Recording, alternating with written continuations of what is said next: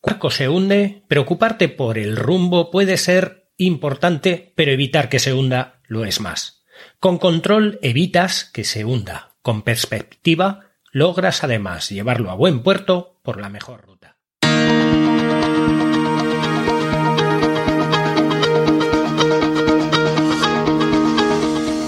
Hola, estás escuchando Proyecta, un podcast de Emilcar FM sobre dirección y gestión de proyectos, metodologías ágiles, lean, productividad y mucho más. Yo soy Abel Yécora y os voy a contar todo lo que tiene que ver con este mundo.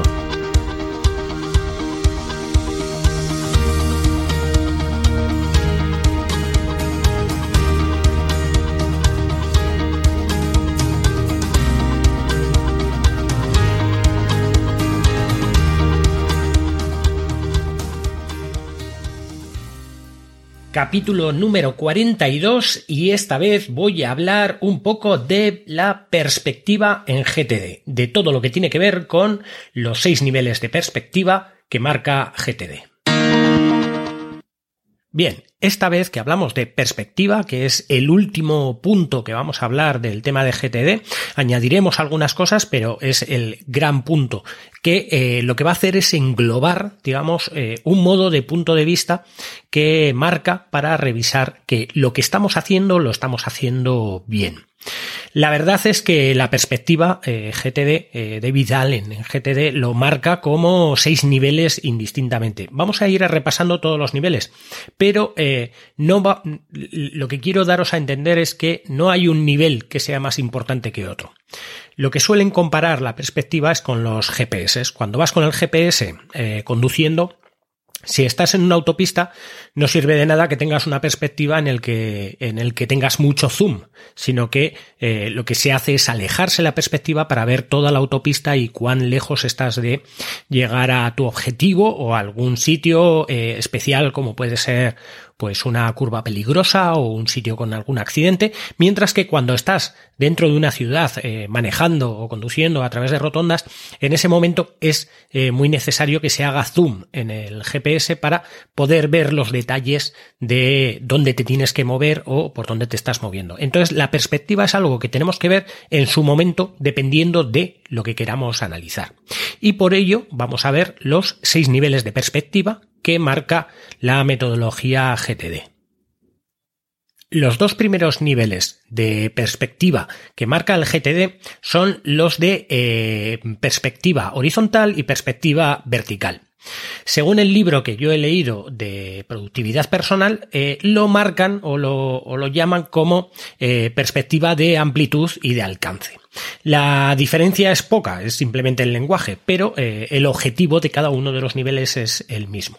El objetivo de amplitud es simplemente ver todo el sistema desde, desde una altura digamos, en la que puedas ver todo el sistema. Es decir, revisar y tener claro qué tienes en cada una de las listas, qué tienes en esta semana no, qué tienes en eh, las listas por, em, por temáticas que tengas que hacer, qué tienes en las bandejas las que has procesado, qué tienes en la papelera como eliminados, qué tienes en cada uno de los sitios para tener una vista general de que tu sistema está funcionando. Es una especie de revisión de que todo está bien, de que todo está más o menos adecuado y es una revisión que normalmente se hace pues semanalmente antes de ponerte los objetivos de, de la siguiente semana. Es una revisión que haces para ver un poco pues cuál es la vista general de toda la perspectiva, de la vista general en la perspectiva, digamos, de verlo un poco por encima.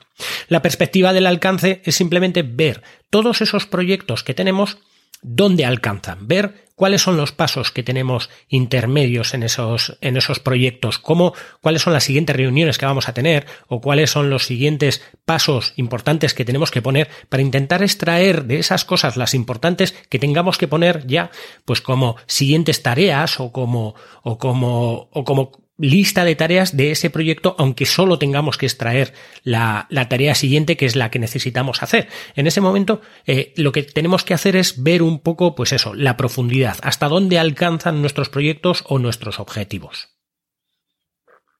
El tercer nivel es el que podemos tener dudas de que sea una perspectiva o no. Es un nivel que, digamos que es un nivel para alcanzar eh, lo que se llama el equilibrio un, nivel para ver eh, que todo está bien. ¿Qué es esto del equilibrio? Es eh, dividir digamos, de alguna manera, todo lo que estamos haciendo, todo lo que hemos hecho, de alguna manera por, por áreas de responsabilidad. Un área de responsabilidad es eh, aquellas cosas que, que, son vitales para nuestra existencia. Por ejemplo, puede ser el trabajo, la salud, puede ser el dinero, puede ser cualquier cosa que nosotros veamos que es importante para nuestra vida. No son nuestros contenedores donde vamos eh, metiendo cada una de las tareas, no, son aquellas cosas que son vitales para nosotros. ¿Con qué objetivo hacemos estas áreas de responsabilidad que en sí son paralelas a, las tareas que estamos haciendo? Con el objetivo de que nuestra salud en nuestro método, nuestra alegría, eh, nuestra, nuestra productividad en nuestro método nos aporte un equilibrio en nuestra vida. De tal manera que no metamos todo lo que sea trabajo y, ya está, y las cosas de casa las dejemos, eh, las dejemos sin hacer porque no la hemos metido en el sistema, sino buscar un equilibrio, buscar que la salud eh, que tenemos, la, la, salud económica que tenemos y la salud en el trabajo sean cosas que estén equilibradas.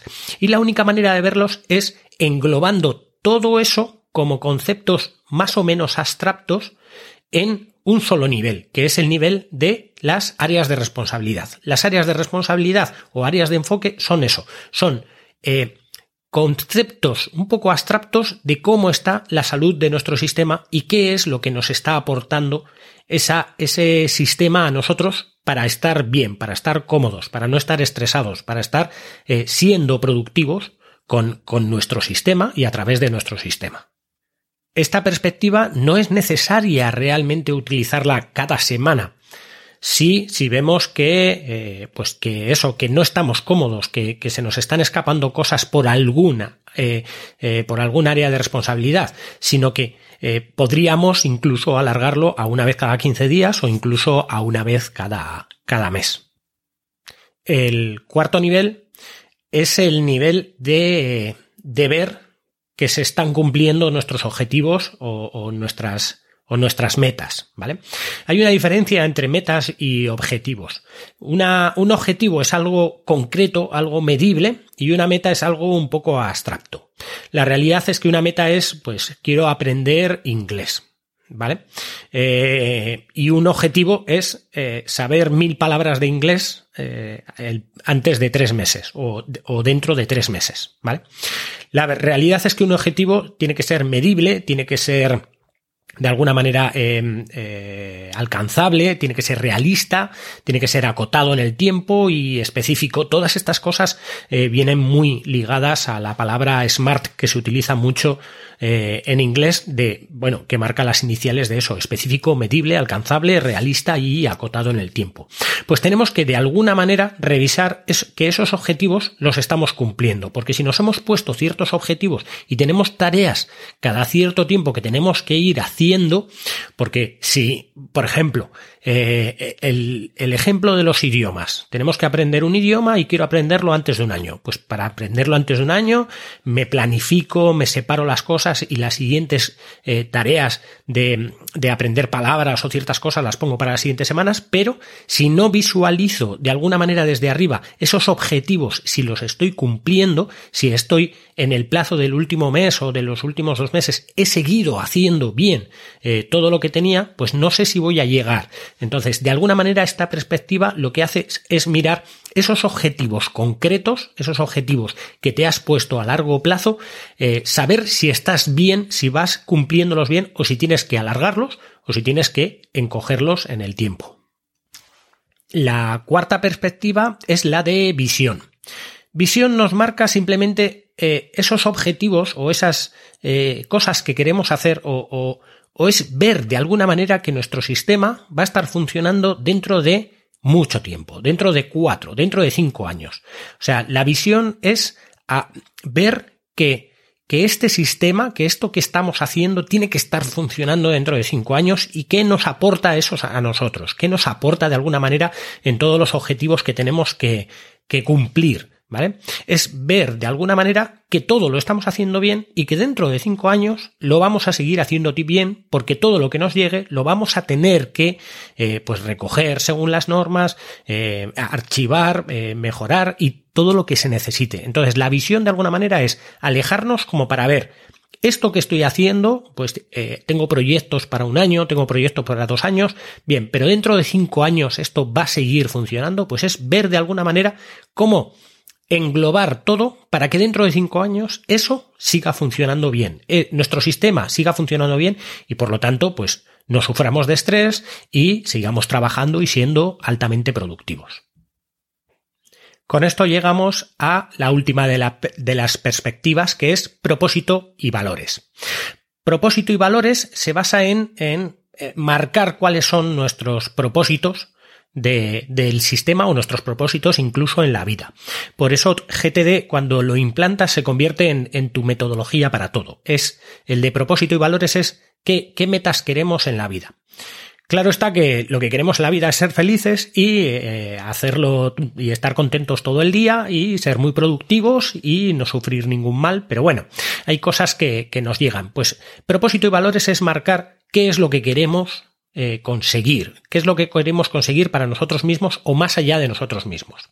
Entonces, eh, tenemos que pensar en esas cosas que realmente nos den felicidad, que realmente nos, nos gusten o que eh, sean eh, o que sean más allá de, de, nosotros, como por ejemplo, pues yo que sé, puede ser el, eh, pues eso, aprender siete idiomas, viajar por todo el mundo, no sé, escribir un libro, cualquier cosa que nos lleve a entender que esos propósitos son propósitos de algo que queremos. Entonces, de esa manera, marcando esa, ese tipo de, de, vista sobre ciertos propósitos a muy largo plazo, a, a, más largo plazo que lo que serían cinco años, podemos conseguir ver que podemos poco a poco ir consiguiendo ciertas cosas que pueden parecer completamente imposibles a día de hoy. O sea, es un modo de ver, de ver de alguna manera eh, cosas que tienen que ver con nuestra vida en, en, en completo. Si la perspectiva anterior era eh, cosas que van a cinco años, esta es cosas que van sobre nuestra vida o durante nuestra vida o más allá de nuestra vida, como puede ser lo que digo, pues escribir un libro o hacer una obra de algo que vaya a perdurar por encima de lo que somos nosotros. Entonces tenemos que pensar en que esas cosas también las tenemos que ver y las tenemos que englobar en nuestro sistema de alguna manera para ver que estamos cumpliendo con esos objetivos que son más allá de lo que sería, pues eso, simplemente unos días, simplemente unos meses, eh, unos proyectos en concreto, unas áreas que nos mantienen en el equilibrio, o algo que va a funcionar dentro de cinco años, o un sistema que nos aporte felicidad de por vida, o incluso más allá de lo que sería nuestra propia vida. Bien, otro capítulo un poquito corto como el de la semana pasada, pero eh, no quiero extenderme mucho más, prefiero publicar simplemente con este capítulo y ya continuaré con los siguientes capítulos, así que hasta el próximo.